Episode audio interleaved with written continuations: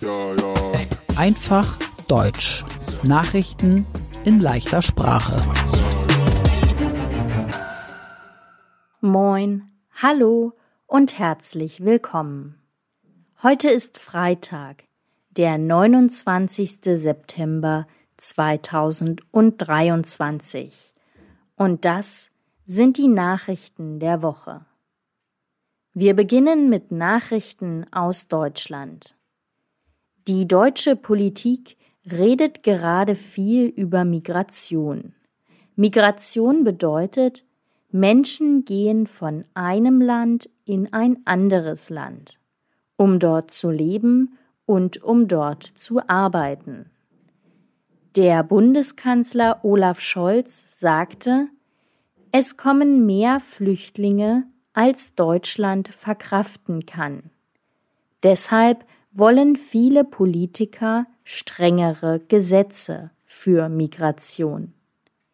Die Regierung sagt, die Kontrollen an den deutschen Grenzen sollen stärker werden.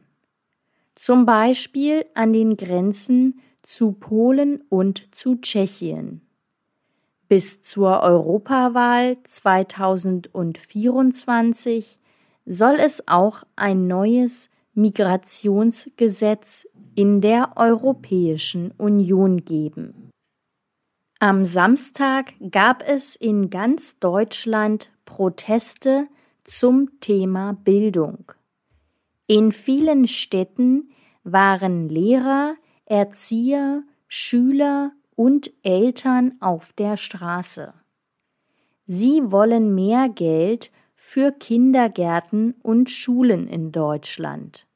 Und sie wollen einen Bildungsgipfel mit Bundeskanzler Olaf Scholz.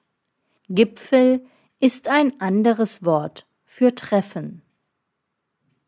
Am Sonntag war der Berlin-Marathon.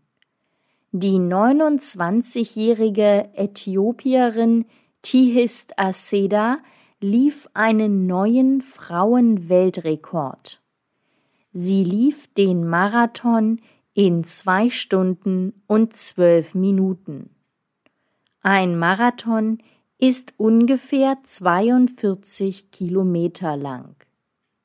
Beim Berlin-Marathon laufen Profis und Hobbysportler.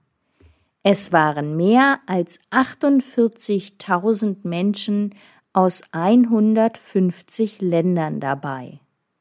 Es war der 49. Berlin-Marathon. Und jetzt die Nachrichten aus der ganzen Welt. Die Ukraine greift immer wieder die Halbinsel Krim an, zum Beispiel mit Raketen. Auf der Halbinsel Krim ist die russische Schwarzmeerflotte. Das sind die Seestreitkräfte Russlands, also ein Teil der russischen Armee, der auf dem Wasser kämpft. Die Schwarzmeerflotte ist eines der Ziele der Ukraine auf der Halbinsel Krim. Die Halbinsel Krim gehörte bis 2014 zur Ukraine. Dann beanspruchte Russland die Krim. Zwischen Armenien und Aserbaidschan gibt es seit zwei Wochen Kämpfe. Die beiden Länder haben seit Jahren einen Konflikt um die Region Bergkarabach. Konflikt ist ein anderes Wort für Streit. Aserbaidschan will die Region Bergkarabach haben.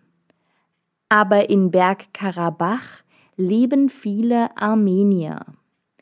Immer mehr Menschen flüchten jetzt aus der Region Bergkarabach.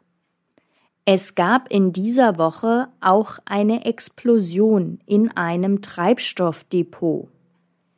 Das ist ein Ort mit viel Treibstoff, also Benzin. Benzin brennt stark. Viele Menschen waren in der Nähe vom Treibstoffdepot. Hunderte Menschen wurden verletzt.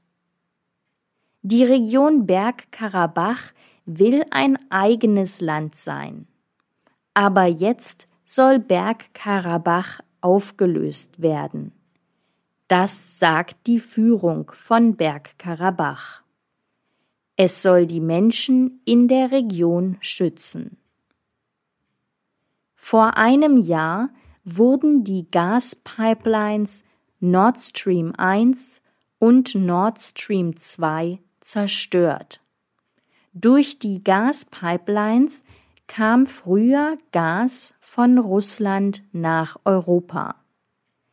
Es ist bis heute unsicher, wer die Pipelines zerstört hat. Aber es gibt immer mehr Hinweise auf ukrainische Personen. Verschiedene Länder ermitteln. Und zum Schluss die gute Nachricht der Woche. Die Europäische Union will ein Verbot für Produkte mit Mikroplastik. Das Verbot soll es ab Mitte Oktober geben. Mikroplastik, das sind ganz kleine Plastikstücke. Mikroplastik ist zum Beispiel in Reinigungsmitteln, in Waschmitteln, in Kosmetikprodukten oder in Zahnpasta.